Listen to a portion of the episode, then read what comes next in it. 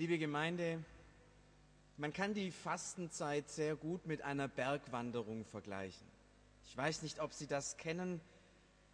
Da steht man unten und schaut hinauf auf den Gipfel. Vielleicht kann man das Gipfelkreuz oben schon erkennen. Und dann beginnt ein langer Aufstieg. Viele sind es, die in dieser Fastenzeit 40 Tage auch auf etwas verzichtet haben. Fernsehfasten, Schokolade, Alkohol. Ganz modern geworden ist Handyfasten.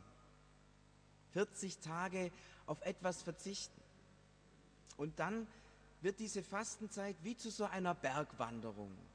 Tag um Tag, Schritt um Schritt steigt man nach oben und manch einem fallen die Tage immer länger und schwerer. Wann endlich bin ich endlich oben? Wann endlich ist Ostern erreicht? Und dann plötzlich steht man auf dem Gipfel, das Gipfelkreuz vor Augen, voller Dankbarkeit und Freude. Und dann gibt es ganz unterschiedliche Menschen. Ich weiß nicht, ob Sie das schon mal an so einem Berggipfel beobachtet haben. Dann gibt es die einen, die kommen auf den Gipfel, kurzer Rundblick, wenn es ein Gipfelbuch gibt, schnell eingetragen, vielleicht noch einen Schluck aus der Wasserflasche und dann wieder hinein, hinunter in den Abstieg.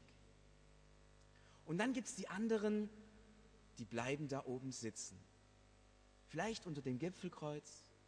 Sie genießen den Ausblick.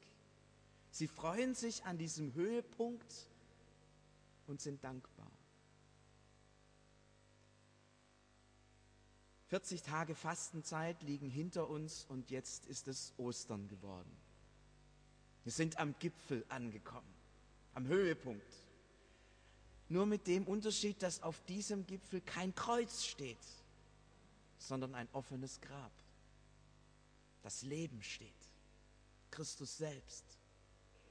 Am Gipfel, am Höhepunkt angekommen. Manche sind versucht, schnell wieder in den Alltag abzutauchen. Andere, und das sind Sie, wollen noch einmal innehalten. Am zweiten Feiertag noch mal genau hinschauen. Was ist denn geschehen an Ostern? Wie sieht diese Welt aus? Vom Gipfel ins Land blicken, in die Zukunft blicken, sehen, wirklich sehen, was uns Gott geschenkt hat. Als Seehilfe auf dem Osterberg dient uns 1. Korinther 15, die Verse 50 bis 58, ein Text, den der Apostel Paulus an die Christen in Korinth geschrieben hat. Das sage ich aber, liebe Brüder und Schwestern, dass Fleisch und Blut das Reich Gottes nicht ererben können auch wird das Verwesliche nicht erben die Unverweslichkeit. Siehe, ich sage euch ein Geheimnis. Wir werden alle nicht entschlafen. Wir werden aber alle verwandelt werden. Und das plötzlich, in einem Augenblick zur Zeit der letzten Posaune. Denn es wird die Posaune erschallen und die Toten werden auferstehen unverweslich. Und wir werden verwandelt werden. Denn, diese Verwes denn dies Verwesliche muss anziehen die Unverweslichkeit. Und dies Sterbliche muss anziehen die Unsterblichkeit. Wenn aber dies Verwesliche anziehen wird die Unverweslichkeit, und dies Sterbliche anziehen wird die Unsterblichkeit, dann wird erfüllt das Wort, das geschrieben steht. Der Tod ist verschlungen vom Sieg. Tod, wo ist dein Sieg? Tod, wo ist dein Stachel? Der Stachel des Todes aber ist die Sünde. Die Kraft aber der Sünde ist das Gesetz. Gott aber sei Dank, der uns den Sieg gibt durch unseren Herrn Jesus Christus.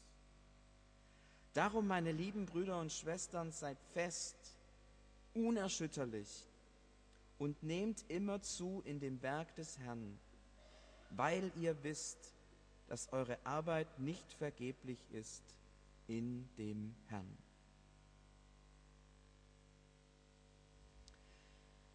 Was will uns Paulus heute mit diesen Worten sagen? Er will uns sagen, ihr werdet leben.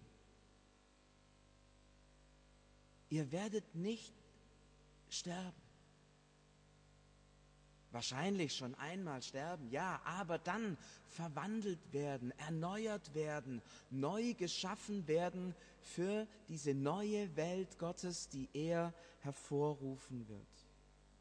Ihr, du, gehörst zu dieser neuen Welt Gottes.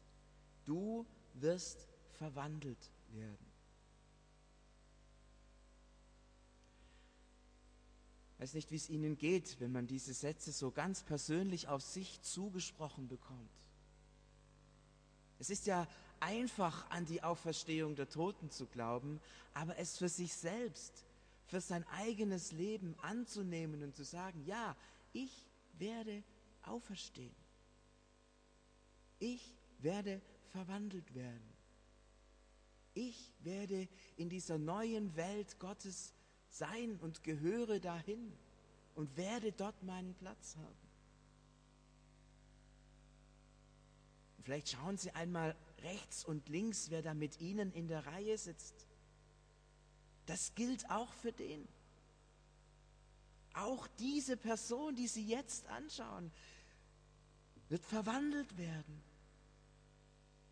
wird ewiges Leben haben, wird zu Christus gehören und bei ihm bleiben.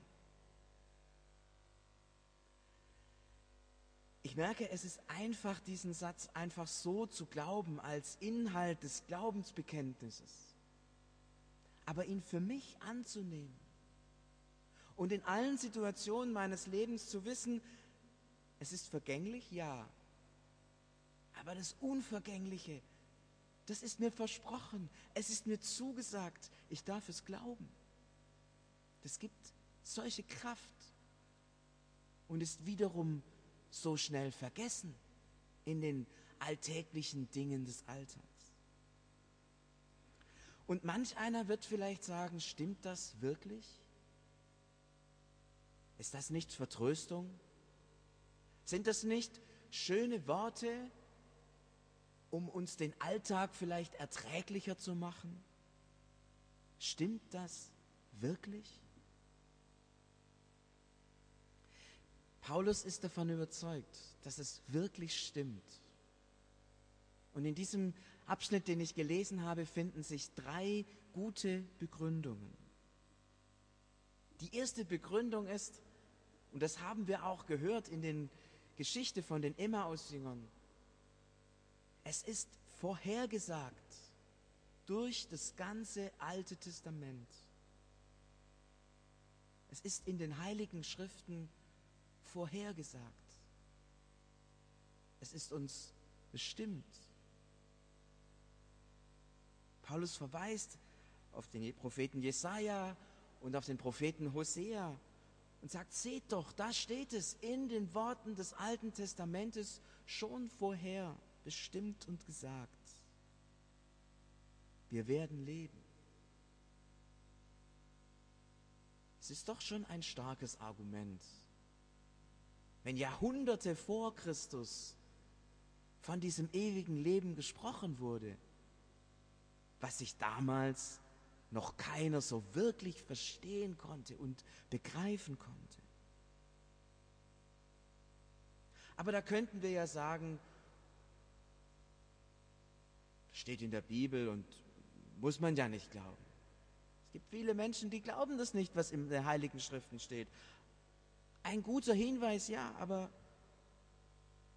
Paulus, hast du noch einen anderen Grund für deinen Glauben, für deine Zuversicht? Der andere Grund findet sich wenige Verse vor diesem Abschnitt.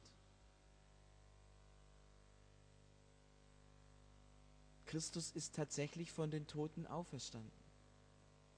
Wenige Verse weiter vorne zählt Paulus auf, wer Christus alles gesehen hat. Petrus, Jakobus, die Apostel, über 500 Menschen. Und, sagt er schließlich, ich selbst, Paulus, habe den Auferstandenen mit meinen eigenen Augen gesehen. Wir dürfen an die Auferstehung unseres Lebens, unserer Person glauben, weil Christus auferstanden ist. Er ist der Erstling, der der vorangegangen ist, der der den Tod besiegt hat, der der die Tür geöffnet hat. Und durch diese offene Tür dürfen wir mit ihm zusammen in das Neue, in die Wirklichkeit Gottes, in die Welt Gottes eintreten. Er ist der Erstling, der, der uns vorausging.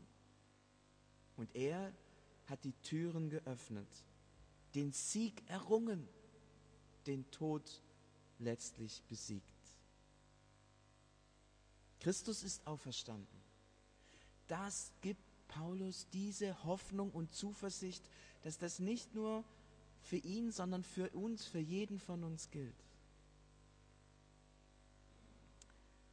Ein dritter Punkt, ein drittes Argument.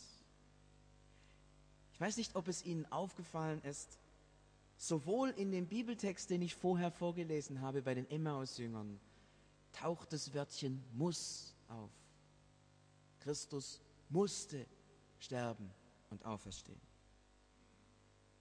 Paulus greift dieses Wort hier in dem Text auf.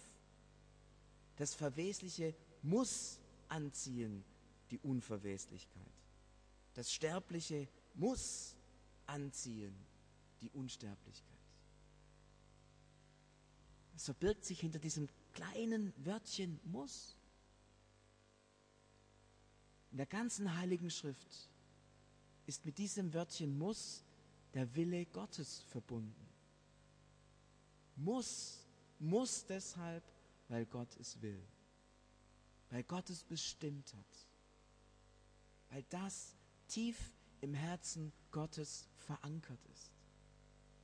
Muss geschieht, weil Gott es will. Gott will, dass du lebst. Gott will die Ewigkeit mit dir vollbringen. Er will ganz nahe sein, bei dir. Muss, Gott will es. Der, der die Welt geschaffen hat, von Anfang bis zum Ende in seinen Händen hat. Er will leben. Und er will, dass wir leben. Er will, dass du lebst. Darauf dürfen wir unsere persönliche Hoffnung gründen.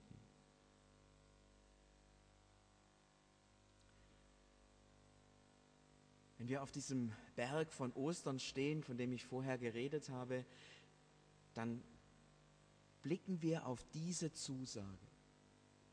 Du wirst nicht sterben. Du wirst leben.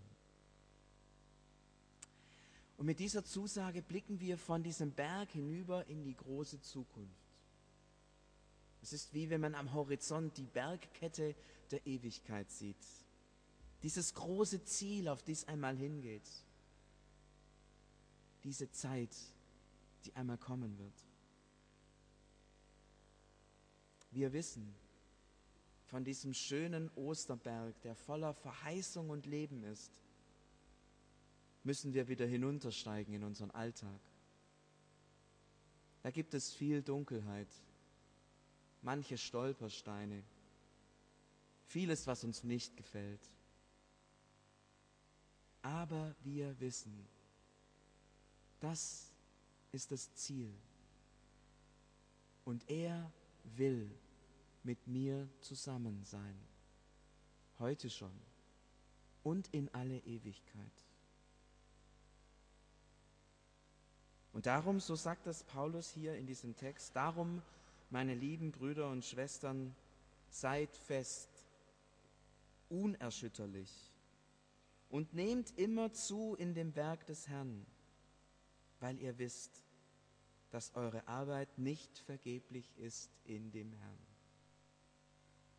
An Ostern, auf diesem Berg von Ostern, sehen wir das große Ziel und dürfen voller Glauben und Hoffnung in unseren Alltag gehen. Auch wenn der seine Dunkelheiten hat. Am Ende, liebe Brüder und Schwestern, werden wir verwandelt. Halten wir das fest. Amen.